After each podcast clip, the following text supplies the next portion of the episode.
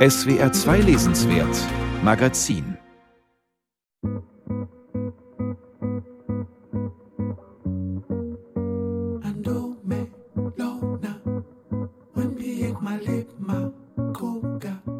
Willkommen zu einer Stunde mit aktuellen Büchern. Ich bin Anja Brockert und bei uns geht es heute um ein Philosophenschiff. Davon erzählt Michael Köhlmeiers neuer Roman, eine bewegende Parabel auf die Politik des Terrors.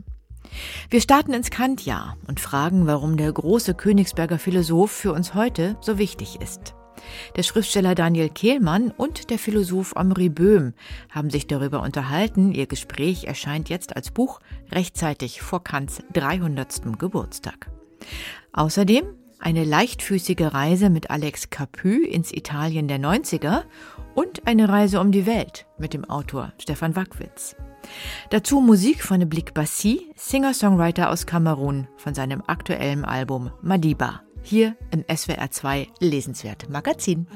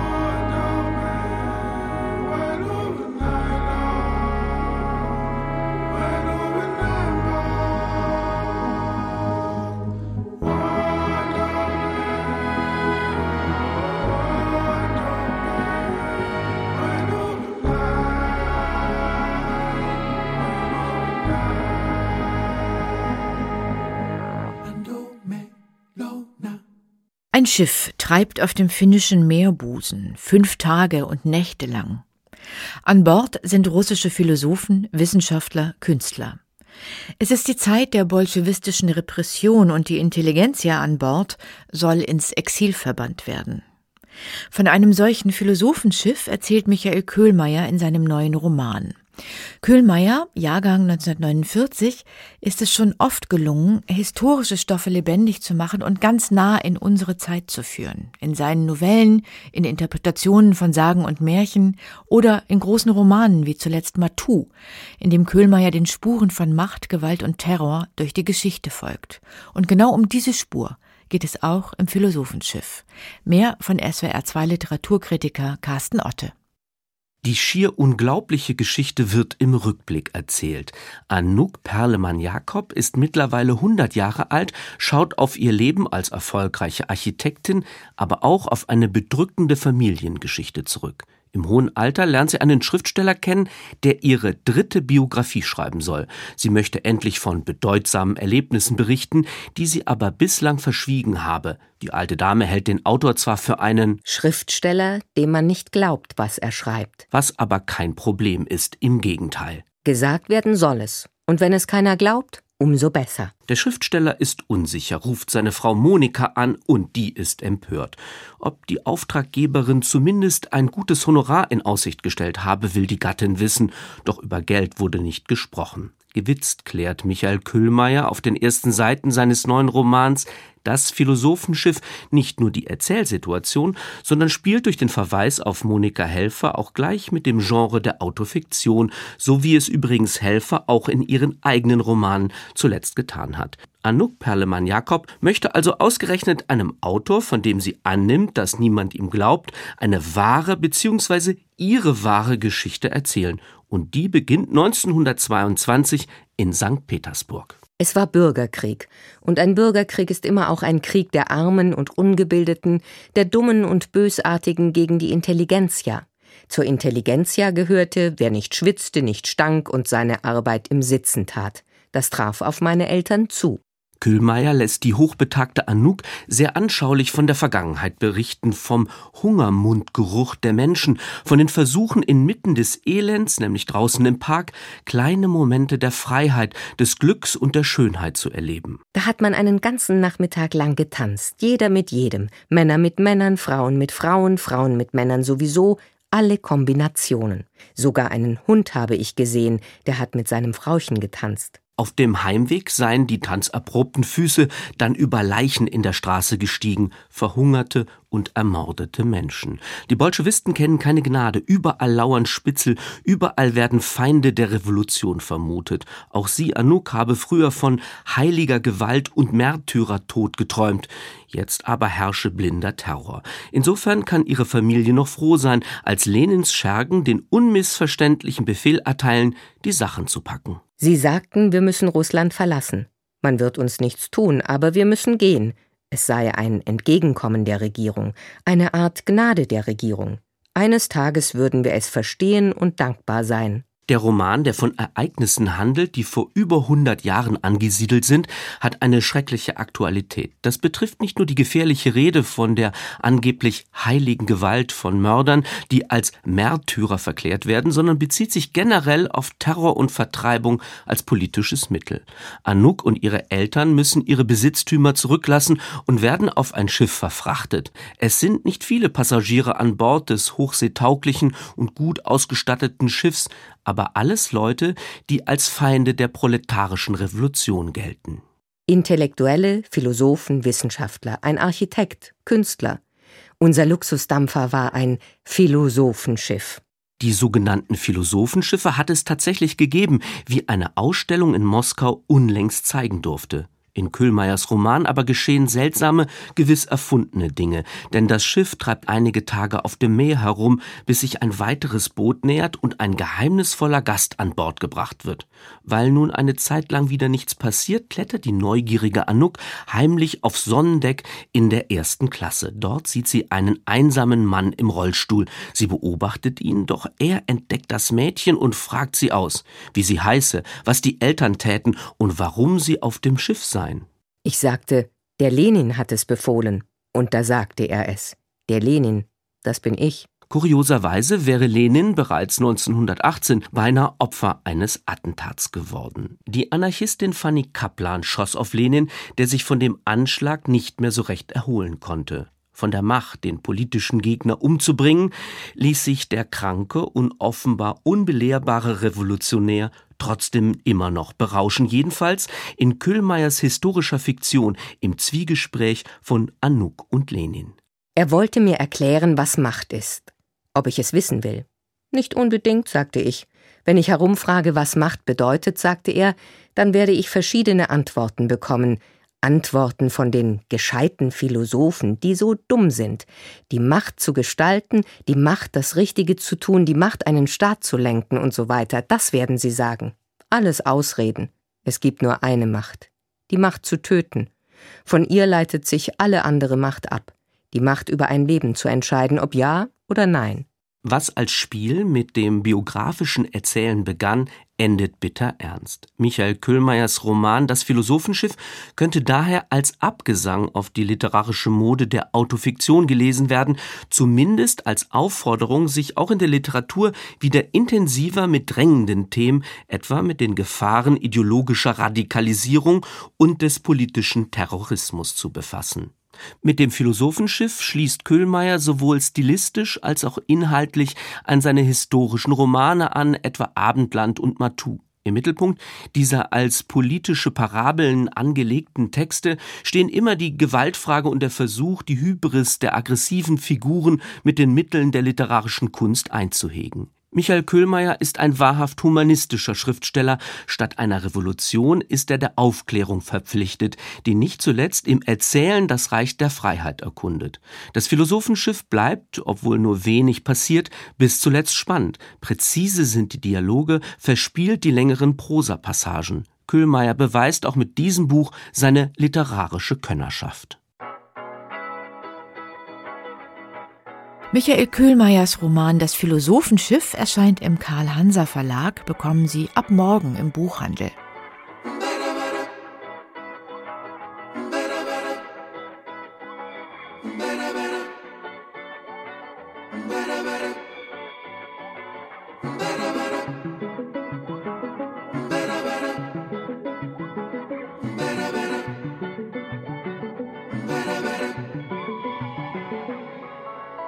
Masorarse Masolo basaya belong Ambeni jel ngen Masora mise Nesong isebelme Ingeban jel ngen Yasinga isai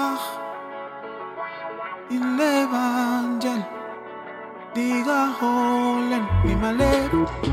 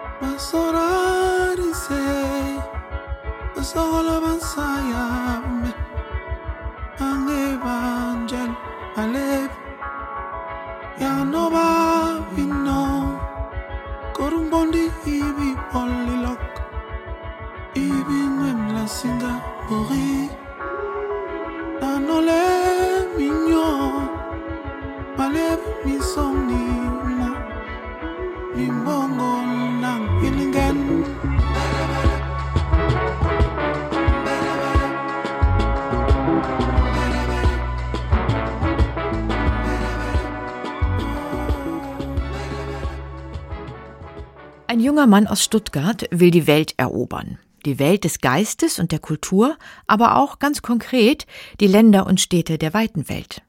Es sind die 1980er Jahre. Der Mann heißt Stefan Wackwitz, geboren 1952 und sein Plan geht auf. Wackwitz wird Mitarbeiter des Goethe-Instituts über zwei Jahrzehnte lang. Er lebt in Tokio und Krakau, in Bratislava und New York und schreibt zugleich Essays, kulturhistorische Bücher und biografische Romane. Jetzt mit Anfang 70 und wieder in Deutschland blickt Stefan Wackwitz zurück auf seine Reisen durch die Welt, die geistigen und die ganz realen. Geheimnis der Rückkehr heißt sein neues Buch. Darüber spreche ich jetzt mit unserem Kritiker Christoph Schröder. Willkommen. Guten Tag. Ja, Herr Schröder, man könnte dieses Buch von Stefan Wackwitz ein Bildungsmemoir nennen. Trifft das Wort? Ja, das kann man so sagen. Also Stefan Wackwitz führt den Begriff des Personal Essay ein, also der essayistischen Betrachtung des eigenen Lebens und Lese- und Bildungsweges. Und den schreitet er, während er von seinen Auslandsaufenthalten erzählt, sehr ausführlich ab. Es ist also eine Entwicklungsgeschichte vom pietistisch erzogenen schwäbischen Klosterschüler mhm. über den jungen revolutionären Marxisten bis hin zu dem, was Wackwitz selbst einen Pragmatist Liberal Ironist nennt, also einen pragmatischen liberalen Ironiker. Ja, das ist interessant. Da bezieht er sich auf einen amerikanischen Denker. Ja, auf den amerikanischen Philosophen Richard Rorty. Und was Wackwitz hier auf der intellektuellen Ebene vollzieht, ist die Wandlung vom verkopften, schweren deutschen Idealisten, der die Welt durch Ideen verändern will, hin zu einem ja, Kulturpragmatiker, mhm. der die Theorien der Wirklichkeit unterordnet. Das ist die entscheidende Wendung. Und zugleich ist dieses Buch aber auch und in erster Linie eine Erzählung von Städten, Ländern und Menschen, denen Wackwitz bei seiner Kulturarbeit begegnet ist. Und besonders eindrücklich sind ihm, wie ich finde, dabei die Schilderungen aus Osteuropa gelungen. Sieben Weltreisen heißt das Buch im Untertitel. Er hat einen wirklich großen Bogen gezogen in seiner Zeit am Goethe-Institut. Und ich finde auch, er führt uns sehr lebendig an die Orte, in denen er da mm, war. Zugleich verneigt er sich in diesem Buch, aber Sie hatten es eben schon ganz kurz ein bisschen angedeutet, auch vor seinen geistigen Vätern oder vielleicht sagen wir besser Mentoren. Mentorinnen gab es in dieser Zeit offenbar nicht, jedenfalls nicht für ihn. Wer und was haben ihn besonders geprägt neben Rotti? Ja, also zunächst die Abwesenheit von Frauen ist schon bemerkenswert in diesem Buch. Das stimmt, das sagt vielleicht auch etwas über die Kulturpolitik der 80er und mhm. 90er Jahre aus. Ja, was hat ihn geprägt? Also zunächst dieser strenge Pietismus, den streift er so nach und nach wie eine Haut ab. Dann sind da die Schriften von Habermas. Und sehr, sehr wichtig ist auch der Schriftsteller, Künstler, Kunstkritiker John Berger. Den besucht Wackwitz im Sommer 1985 in geradezu ehrfürchtiger Erstarrung für ein Interview in Frankreich. Das hindert ihn nicht daran, Berger bei der ersten Begegnung gleich vier seiner Gedichte in die Hand zu drücken. Und wichtig ist auch die Psychoanalyse. Das ist vielleicht auch klassisch und paradigmatisch für einen Bildungsweg in dieser Zeit. Und die ist auch ein großer Echoraum in diesem Buch im Hinblick auf die Frage, warum zieht mich dieses oder jenes besonders an? Und da findet Wackwitz oft Antworten in seiner kindlichen Prägungsphase. Er hat auch als Romancier reüssiert, hat viele interessante Künstler, Politiker, Denker getroffen. Man spürt auch, dass er sich darüber freut. Und das wäre ein bisschen meine Kritik. Diese psychoanalytischen beziehungsweise unterbewussten Konstellationen, die werden mir so ein kleines bisschen zu sehr ausgestellt. Also wenn diese eine Begegnung an diesem Ort mit dieser Lektüre zusammenfällt oder ähnliches, was bedeutet das? Aber das ist vielleicht ja. auch der Form des Personal Essay geschuldet. Ja, mir ist diese Selbstbezüglichkeit auch manchmal zu viel, das muss ich zugeben. Wackwitz sagt ja gleich im ersten Kapitel, das heißt das Rätsel der Ankunft, also wie dieser berühmte Roman von Naipaul. Das, was ihn, also Wackwitz am Reisen reizt, ist die Erfahrung der eigenen Fremdheit. Also er bezieht alles auf sich selbst und diesen selbstanalytischen Rucksack, den kann er auch nie ablegen. Mhm. Ja, das Buch ist auch angefüllt mit einem gewissen Stolz, aber man muss auch ganz klar sagen, dass Wackwitz ein ausgezeichneter Beobachter ist und dass er diese Form des Personal Essay auch wirklich glänzend beherrscht. Er beschreibt wunderbar Menschen wie beispielsweise Heiner Müller, den Dramatiker oder den polnischen Dissidenten Adam Michnik und es gibt eine hinreißende Episode, wie ich finde, in der eine Delegation des Goethe-Instituts zu Helmut Kohl ins Kanzleramt geladen wird, einbestellt wird und dort von dieser Mischung aus physischer Überlegenheit, Macht und Charme so komplett eingewickelt wird, dass sie am Ende selbst gar nicht mehr wissen, was ihnen da gerade verkauft wurde. Und mit den Städtebeschreibungen ist es ähnlich. Mein Lieblingskapitel ist das über Krakau in den 90er Jahren. Da spricht Wackwitz von einer Weltzwischenlage, also einem Augenblick zwischen Kommunismus und dem neuen Nationalismus. Und für all das hat er schon ein Gespür und ein Vokabular, also dieser weltläufige, lässige Intellektuelle, der er immer sein wollte, das ist er halt auch ganz eindeutig geworden. Ja, ich fand viel intellektuell Anregendes in diesem Buch, ging mir auch so. Manchmal fand ich es sprachlich so ein bisschen angestrengt. Andererseits eben aber diese Stadtbeschreibung, also ich denke zum Beispiel an seinen ersten Stadtspaziergang in Tokio als Hauptstadt der Postmoderne, wie er es nennt. Da steht er vor so einer grün überwucherten 30er-Jahre-Villa. Da steht ein hell strahlender Getränkeautomat, von Nachtfaltern ratlos umflogen, wie es heißt. Er zieht sich dann einen heißen Pfirsichtee. Am Horizont blinken manisch die Leuchtreklamen. Schön, oder? Wie ging es Ihnen mit der Sprache? Ja, das gefällt mir auch, auch wie er Gebäude beschreibt. Das Goethe-Institut in New York, wo er auch ist, auf der Fifth Avenue, wie er dieses Gebäude historisch einordnet ist sehr schön. Natürlich ist die Sprache ambitioniert und es gibt gewisse Bilder und Motive, die sehr, sehr oft vorkommen. Ich habe dann mal nachgezählt, das eine viermal, dann gibt es ein Motiv, da bezieht er sich auf Mühlenherr Peperkorn, also einer Figur aus dem Zauberberg. Das kommt 17 Mal vor in dem ganzen Buch. ja, wobei, so da, muss ich, da muss ich ein bisschen in Schutz nehmen, weil er tatsächlich, also diese Figur des Peppercorn ist einfach toll, weil die so auf diesen physisch sehr präsenten Menschentypus zielt. Ne? Und irgendwie ist es schön, weil er das immer wieder in Beziehung setzt. Aber ein bisschen zu viel, das gebe ich zu. Ja, ja, aber es trifft schon natürlich. Also man hat mm. sofort jemanden vor Augen, man weiß sofort, wen er meint, äh, wenn er davon spricht. Aber er macht es halt auch sehr oft. Aber insgesamt, glaube ich, ist auch diese vielen treffenden Bilder, diese anschaulichen Details, die Szenen mit Verweischarakter, die überwiegen für mich schon deutlich. Auf diesen 360 Seiten sind es ja, man nimmt da schon sehr viel mit. Kurz zum Titel Geheimnis der Rückkehr. Wie ergeht es ihm jetzt wieder in Deutschland? Was beobachtet er hier? Naja, er ist in Berlin zurück und er guckt, glaube ich, wie wir alle, aber mit seiner Biografie natürlich noch mit etwas mehr Substanz, mit absoluter Fassungslosigkeit auf das, was in der Ukraine und in Russland passiert. Er war ganz zum Schluss in Minsk in Belarus äh, stationiert, wenn man das so sagen kann, mhm. und hat auch dort sehr viele gute Erfahrungen gemacht, trotz des diktatorischen Zustandes, das da herrscht. Und er schreibt jetzt auch mit einiger Abscheu und auch mit Fassungslosigkeit darüber, wie Putin sich auch öffentlich inszeniert und geriert. Für wen ist dieses Buch, Herr Schröder, dieses Bildungsmemoir? Wem würden Sie es empfehlen? Ja, ich würde es jedem empfehlen, der Interesse hat an der intellektuellen Ausprägung der alten Bundesrepublik und so an deren Übergang in die Zeit nach dem Kalten Krieg. Und ich würde es auch Leserinnen und Lesern empfehlen, die sich auf wirklich anregende und reflektierte Weise mit immer wieder neuen Erfahrungen von Ankommen und Fremdheit beschäftigen wollen. Geheimnis der Rückkehr, sieben Weltreisen heißt das neue Buch von Stefan Wackwitz, dem gebürtigen Stuttgarter, gerade erschienen bei S. Fischer. Danke Christoph Schröder fürs Gespräch. Ich danke Ihnen.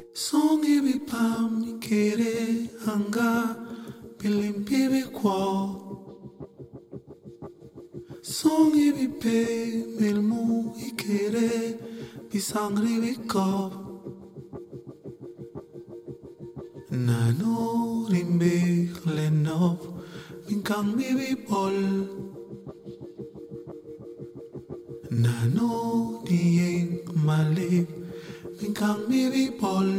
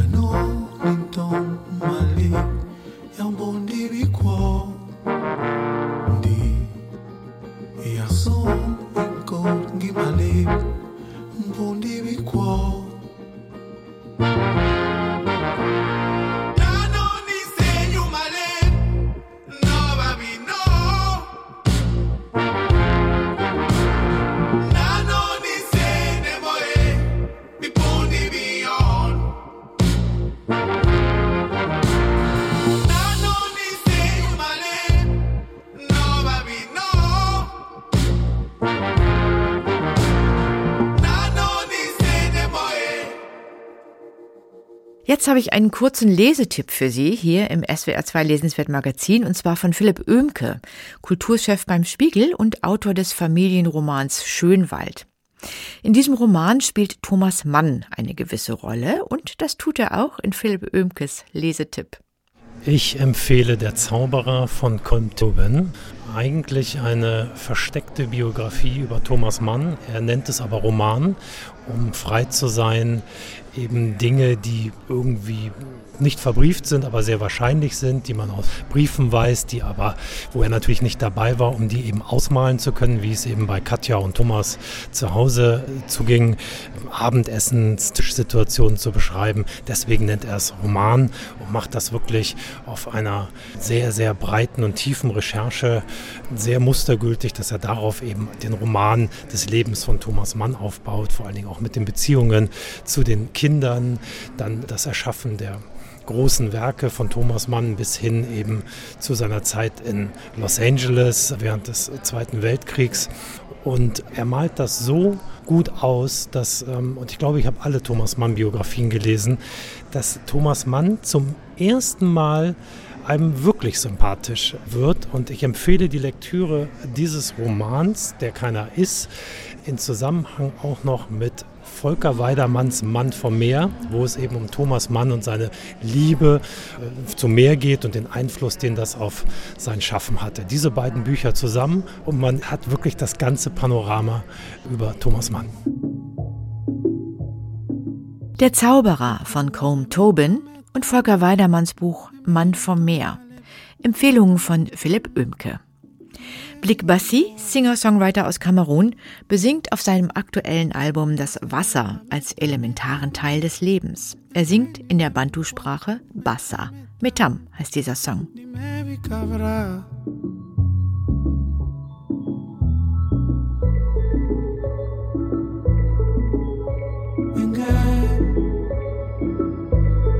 metam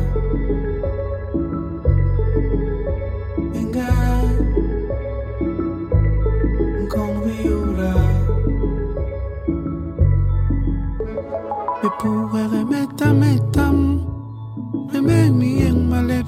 Motam motam Mebi yom ha Meking ha metam etam Mekenjem en malep. Motam motam Meyen ni moa.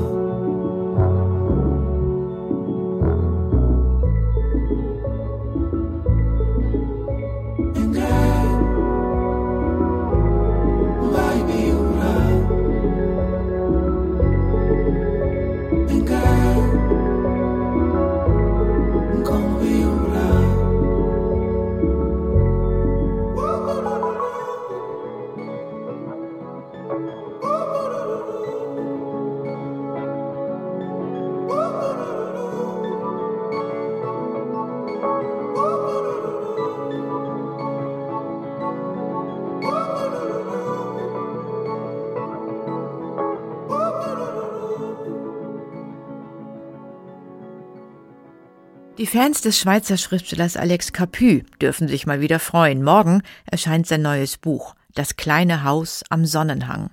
Das klingt heimelig und warm und fast ein bisschen tröstlich und tatsächlich scheint dies auf den ersten Blick eine Art fröhlich anekdotisches Erinnerungsbuch von Alex Capu zu sein, über die Zeit, als er seinen ersten Roman schrieb, in einem kleinen Haus in Italien in den 90er Jahren, mit viel Besuch und der Bar im Dorf und Pipapo. Aber auf den zweiten Blick ist dieses Buch doch einiges mehr. Julia Schröder hat es für uns gelesen. Der Schweizer Alex Capu ist einer der beliebtesten Gegenwartsautoren seines Landes. Was das Geheimnis seines Erfolgs sein könnte, mag mancher sich fragen, sind doch die Hauptfiguren seiner bisher elf Romane weder Superhelden noch Superschurken. Und bisweilen sehen sie sogar, wie in Capus Roman Das Leben ist gut, ihrem Schöpfer ausnehmend ähnlich. Dessen neues Buch, Das kleine Haus am Sonnenhang, ist kein Roman, obwohl es wie einer anfängt. Dieses Mal scheint es wirklich der Autor höchst selbst zu sein, der hier spricht, und auf den ersten Seiten könnte man glauben, der habe einfach mal ein paar nette Episoden aus seinem eigenen, mittlerweile 62-jährigen Leben erzählen wollen. In deren Zentrum steht das titelgebende kleine Bruchsteinhaus am Sonnenhang im Seitental eines Seitentals im Piemont, das Capu in seinen Dreißigern, nicht mehr Student und noch nicht Schriftsteller, für kleines Geld gekauft hatte. Wenn meine damalige Freundin und ich mit unserem gelben Renault 4 aus der Schweiz anreisten, bogen wir in Sichtweite des Hauses von der Strada Provinciale ab und schlingerten auf einem Feldweg hinunter zu einem ausgetrockneten Bachbett, das wir mit Karacho durchqueren mussten, um es auf der anderen Seite den steilen Hang hinauf bis zum Haus zu schaffen. Die damalige Freundin ist, wie sich bald herausstellt, die Ehefrau des Autors Nadja Capu, heute Professorin für internationales Recht und Mutter der gemeinsamen fünf Söhne.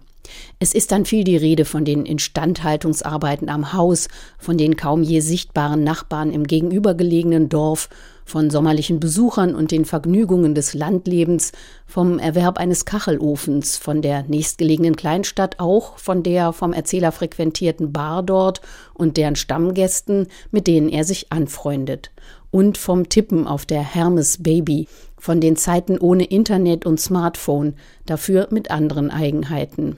Es waren die 90er Jahre, wie erwähnt, damals rauchte man noch. Was haben wir geraucht? Wir rauchten alle und wir rauchten überall und jederzeit. Keine Ahnung, warum wir dermaßen geraucht haben. Irgendetwas muss schon dabei gewesen sein, sonst hätten wir es doch nicht getan. Das ist alles recht unterhaltsam, fein beobachtet und fein beschrieben. Und als man sich gerade zu fragen beginnt, warum eigentlich Alex Capu das alles erzählt, stellt man fest, dass in diesem Buch doch viel mehr steckt als eine Reihe nostalgisch skurriler Ferienerlebnisse. Unmerklich haben sich dazwischen nämlich Überlegungen und Bekenntnisse zum Schreiben, zum eigenen und zu dem der anderen gewoben. Zunächst einige Bemerkungen zum Unterschied, den es macht, ob man Bücher auf Papier und Schreibmaschine entwirft und überarbeitet oder mit der Textverarbeitung auf dem Computer. Dann zur Frage, wie die Züge realer Personen in fiktive Figuren einfließen und wie sie sich dort verändern. Schließlich entwickelt Capu in Gestalt einer Geschichte über einen aufgebrochenen Opferstock und die konstruktive Ermittlungsarbeit des kleinstädtischen Mareschallo originelle Gedanken betreffend die überzeugende Konstruktion und mindestens so wichtig den überzeugenden Abschluss von Kausalketten in der Literatur. Er nennt sie auch Fährten. Die sind für Alex Capu eine unabdingbare Voraussetzung des Erzählens oder jedenfalls für seines. Wir kommen zur Welt, und dann geschehen ein paar Dinge, die nicht unbedingt miteinander in Zusammenhang stehen, und dann sind wir tot. Diese Vorstellung ertragen wir schlecht. Uns verlangt es nach Sinn. Deshalb schmieden wir Kausalketten und erzählen einander Geschichten. Grimms Märchen sind Kausalketten, und zwar lückenlose, sonst könnten die Kinder nicht einschlafen. Diese Überlegungen sind sympathisch lebensnah und dabei immer wieder leise ironisch. Oder Hollywood. Zwei junge Leute verlieben sich an Bord der Titanic, dann kommt ein Eisberg und Leonardo DiCaprio ertrinkt. Kausalketten, soweit das Auge reicht. Die Ironie verschont allerdings auch die Großen des Erzählgewerbes nicht. So macht Capu sich ein bisschen lustig über die schwächliche Erregungsstimulation bei Marcel Proust durch ein paar erinnerte Krümel eines nicht sonderlich spektakulären Gebäcks. Dem Ulysses von James Joyce wiederum gesteht er zu, Es handele sich gerade wegen der Verweigerung jeder Kausalität um einen Meilenstein der Weltliteratur. Das mag als Experiment bahnbrechend gewesen sein, macht das Buch aber, seien wir ehrlich, für die meisten Menschen unlesbar. Ganz im Gegensatz zu dem, was Capu hier serviert. Auf sehr leicht lesbare Weise, in der Art eines Feuilletons, jubelt dieses Buch seiner Leserschaft eine ganze Menge Überlegenswertes zum Leben und zum Schreiben unter, verbindet autofiktionales Erzählen mit einer kleinen, vielleicht gar nicht mal so kleinen Poetik. Die Jahre in der Abgeschiedenheit des Piemont im kleinen Haus am Sonnenhang gehen irgendwann zu Ende, mit einem Schuss, einem entwendeten Kachelofen und einem endlich fertig geschriebenen Romanmanuskript. Einiges lässt Alex Capu so in der Schwebe, dass es als produktive Unruhe im Gemüt weiterwirkt. Allgemeingültigkeit beansprucht das alles natürlich nicht. Aber wo gäbe es die je in der Literatur?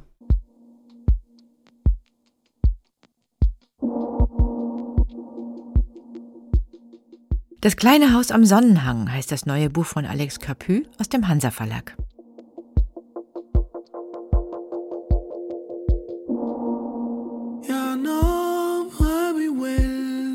Le panjes Ja no habi well in buslingen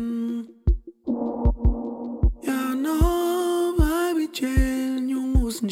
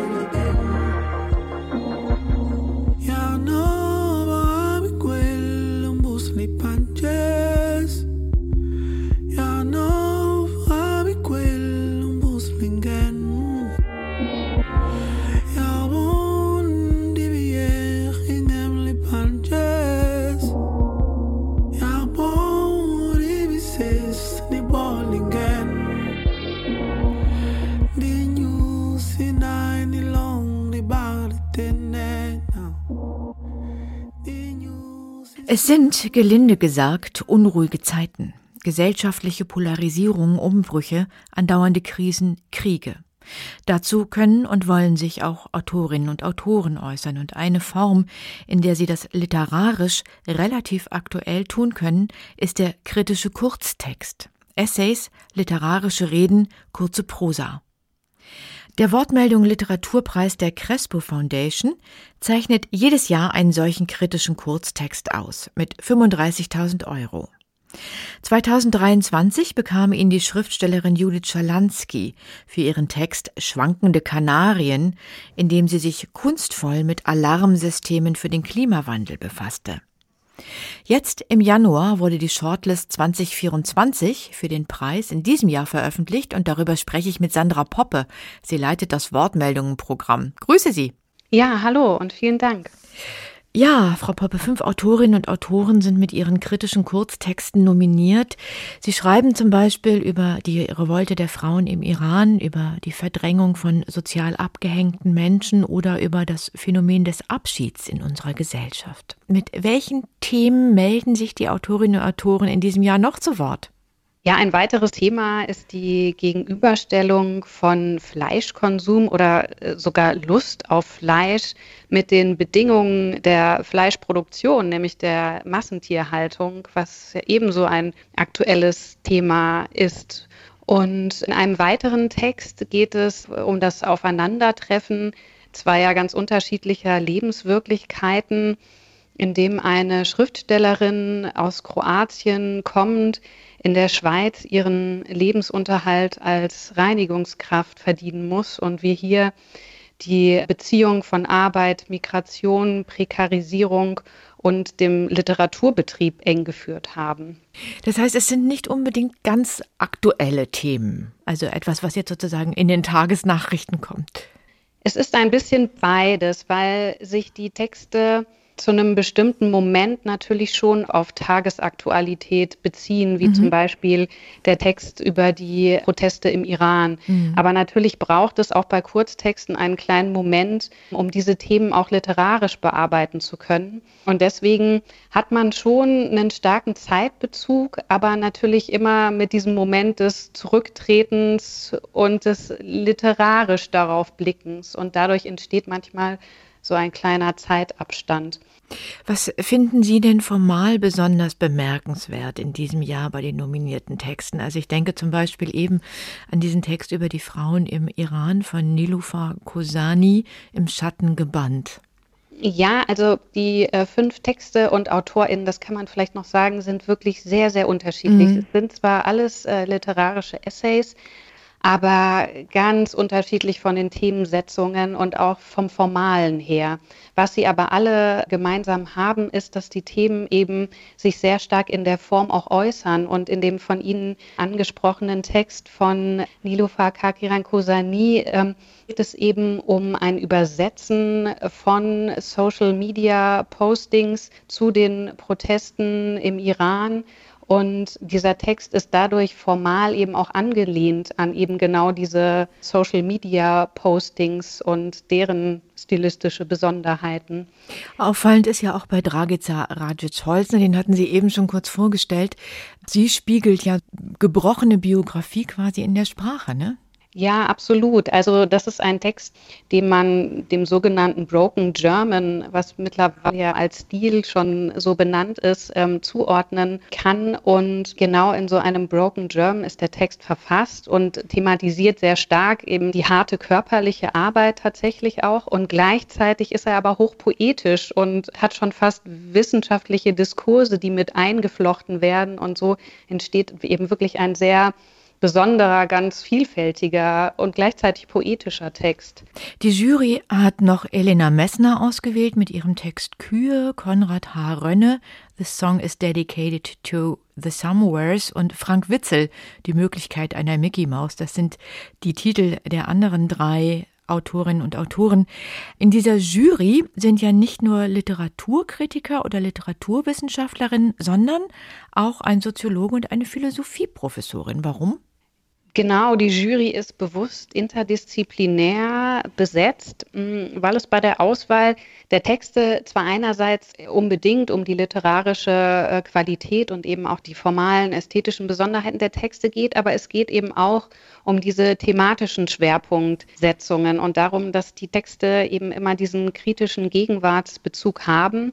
Und deswegen war es uns wichtig, dass nicht nur Literaturkennerinnen in der Jury vertreten sind, sondern auch ExpertInnen aus anderen Bereichen. Und das ist aktuell eben die Philosophie, die Soziologie. Wir haben noch eine Kunstkritikerin in der Jury und eine Theaterintendantin. Und das ist tatsächlich ein tolles Zusammenspiel und erweitert die Diskussion. Mhm, kann ich mir vorstellen, da geht es bestimmt hoch her. Ja, aber immer sehr kollegial. Ähm, und auch da ist es ein Mehrwert, dass diese verschiedenen Disziplinen vertreten sind. Würden Sie sagen, die Form des kritischen Kurztextes passt besonders gut in unsere Zeit? Vielleicht auch, weil sie gut und schnell konsumierbar ist? Ich denke, dass in jedem Fall die Konsumierbarkeit, die Sie ansprechen, ist natürlich ein Punkt. Also, dass ein Lesepublikum, was wir erreichen wollen, den Text auch schnell lesen und dann ins Gespräch kommen kann. Aber durch einen kurzen literarischen Text können natürlich auch AutorInnen aktueller reagieren auf das, was passiert und was ist. Ähm, also wesentlich schneller als durch ähm, das Schreiben eines Romans. Und gleichzeitig ist es uns eben ganz wichtig, dass es literarische Texte sind, also literarische Essays oder Kurzprosa, weil dadurch eben doch nochmal ein anderer Zugang zu den LeserInnen ermöglicht werden kann, als das durch Nachrichtentexte oder journalistische Texte der Fall ist, die ja auch kurz sind häufig. Vielen Dank, Sandra Poppe, Leiterin des Wortmeldungenprogramms der Crespo Foundation. Mitte März wird der Preisträger, die Preisträgerin bekannt gegeben und wer sich für die Texte der aktuellen Shortlist 2024 interessiert, der findet sie auf der Wortmeldungen-Website. Danke, Frau Poppe. Vielen Dank.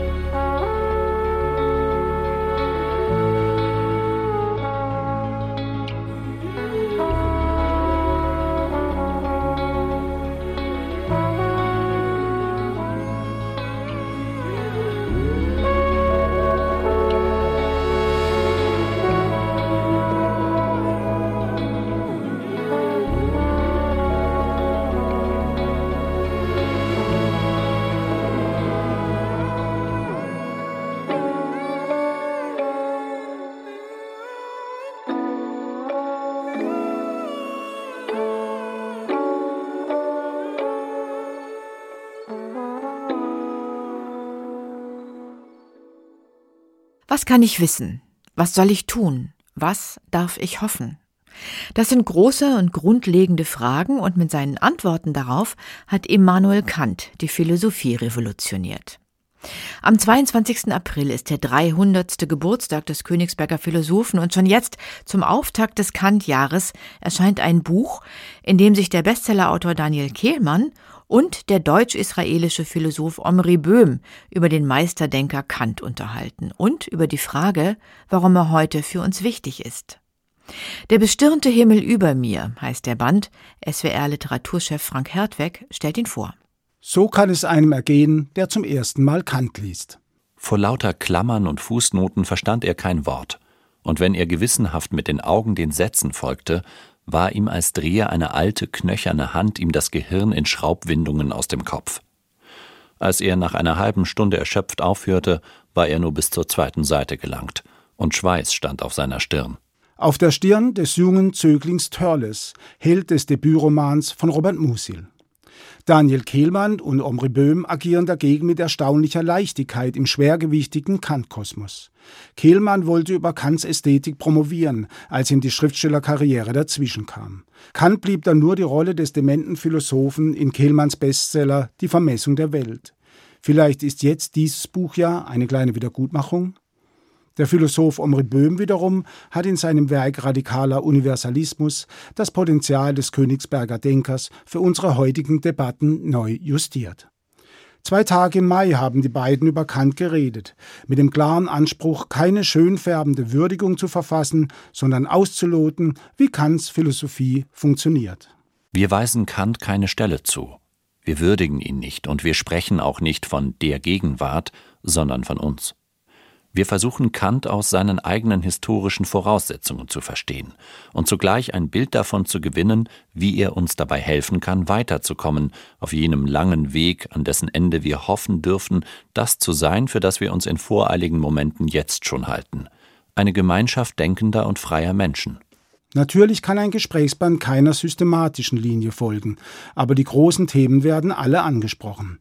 Kant biografisch, die Verortung in der Philosophiegeschichte, Stichworte Leibniz, Spinoza, David Hume, die Frage nach der Bedingung der Möglichkeit menschlicher Erkenntnis in der Kritik der reinen Vernunft, die Konsequenzen für den Glauben an einen Gott, die Ästhetik Kants in der Kritik der Urteilskraft, die Moralphilosophie der Kritik der praktischen Vernunft.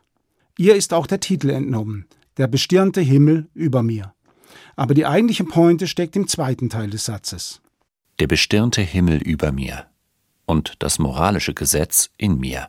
Sie besteht darin, dass das Gefühl der erhabenen Unendlichkeit des Himmels, das uns zu kleinen Menschlein macht, konterkariert wird von der einzigartigen Fähigkeit des Menschen, moralisch handeln zu können. Und das heißt nach Kant überhaupt frei handeln zu können. Genau in dieser Fähigkeit ist auch die Würde des Menschen verborgen. Eine Würde, daran erinnern Böhm und Kehlmann, die einem nicht einfach nur zugehört, sondern die erworben werden muss. Daniel Kehlmann zitiert zustimmend den leider viel zu unbekannten österreichischen Dichter Jura Säufer. Ihr nennt uns Menschen. Wartet noch damit. Kant ist für beide Gesprächspartner ein Aufklärer der Aufklärung. Das bedeutet, die Träume mit der Vernunft, die Welt vollständig verstehen zu wollen, sind mit Kant ausgeträumt. Sein Ziel, klar zu definieren, was wir wissen können und was nicht. Oder in Kants berühmten Worten aus der Kritik der reinen Vernunft, ich musste also das Wissen aufheben, um zum Glauben Platz zu bekommen. Unsere Vernunft hat also Grenzen. Und diese Grenzen werden durch Denkmechanismen bestimmt, die uns alle prägen. Ohne diese Strukturen in unserem Kopf können wir keine Strukturen da draußen in der uns zugänglichen Welt erkennen. Die überraschende Folgerung, wenn wir wissen, was wir wissen können, dann gibt es auch ein Wissen davon, was wir nicht wissen und somit Platz für metaphysische Spekulationen, für den Glauben und, das ist Daniel Kehlmann ganz wichtig, somit auch Platz für die Kunst. Es geschieht, dass der eigentlich primär nicht besonders kunstinteressierte Professor Immanuel Kant das wichtigste Werk der Kunsthistorie überhaupt schreibt. Nämlich die Kritik der Urteilskraft mit dem faszinierenden Gedanken Es gehört zur Kunst, dass wir ein unendliches Gespräch führen. Warum? Weil das Urteil über Kunst ein Geschmacksurteil ist. Aber das ist nach Kant nie nur subjektiv, sondern zugleich ein allgemeines Urteil. Das heißt, wir wollen, dass uns die anderen in unserem Urteil folgen, wenn wir etwas als schön erkennen. Darum müssen wir mit ihnen reden, wir müssen argumentieren, und so kommt eben auch der Verstand mit ins Spiel. Aber was ist mit dem Vorwurf, den wir in den letzten Jahren gehört haben, Kant sei ein Rassist gewesen? Auch hier fällt Daniel Kehmann ein klares Urteil über Kants Menschenlehre. Ich würde die Anthropologie gar nicht zum philosophischen Werk zählen.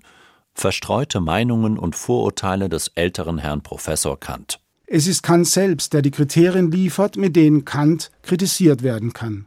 Was in seiner Anthropologie, seiner Lehre vom Menschen an Vorurteilen, abwertenden und rassistischen Bemerkungen fällt, gehört der Welt der Erscheinungen an, dem, wie Kant es nennt, empirischen Ich. Hier wird geirrt, Falsches behauptet, korrigiert, überprüft. Sein philosophisches Werk, das ist der gewaltige Anspruch Kants, ist von Empirie frei, weil es sich darum kümmert, wie wir überhaupt die Dinge da draußen erkennen können. Die entscheidende Frage ist für Kehlmann und Böhm eine andere. Ist Kant ein Propagandist westlicher Denkweisen? Inwieweit ist das, was er als universelle Grundmuster unseres Denkens bestimmt hat, gar nicht für alle Menschen gültig, sondern nur für uns, für unsere Tradition, unsere Kultur? Die Antwort ist offen. Dass Immanuel Kants Kritiken manchmal schweißtreibend sein können, wird niemand bestreiten, der sie gelesen hat. Und nicht nur beim ersten Mal. Aber Daniel Kehlmann und Aubry Böhm haben einen Gesprächsband vorgelegt, der Schwierigkeiten nicht wegredet, komplizierte Dinge nicht banalisiert und im besten Sinne einen anregenden Dialog bietet, kenntnisreich, lebendig, geistesgegenwärtig und auf Augenhöhe.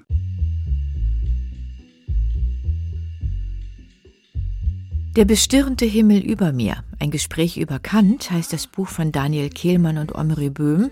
Aus dem Englischen übersetzt hat Michael Adrian. Erscheint nächste Woche bei Ulstein.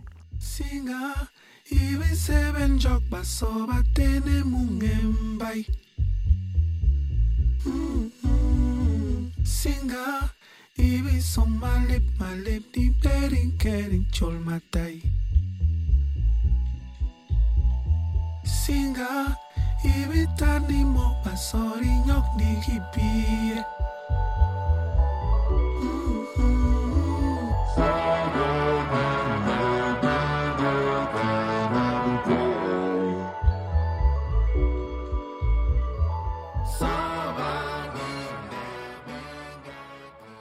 So, und jetzt erinnern wir im SWR 2 Lesenswert Magazin noch einmal an die Lyrikerin Elke Erb. Am vergangenen Montag ist sie im Alter von 85 Jahren gestorben. Eine prägnante lyrische Stimme, vielfach ausgezeichnet, unter anderem mit dem Peter Huchel Preis und dem Büchner Preis. Zu DDR-Zeiten schrieb sie gegen die Verhältnisse an, eine Dichterin mit Freude am Sprachexperiment und an der Selbsterkundung. Wir hören ein kurzes Gedicht von ihr aus dem Jahr 1978 über ein Ich, das seine Beschädigungen in sich trägt. Widerspiegelung. Eine Aufnahme von 2008. Es spricht die Schauspielerin Sandra Hüller. Widerspiegelung. Ich sehe mich wieder, groß an meinen Grenzen, aufgetaucht. Ich hatte mich vergessen. Vogel, flugs die Grenzen zu verwunden, frohlocke ich die Spiegelscherben glänzen. Ich hungerte, jetzt will ich wieder essen. Dies Manna der Verletzungen, die Munden. Ein Gedicht von Elke Erb, gelesen von Sandra Hüller.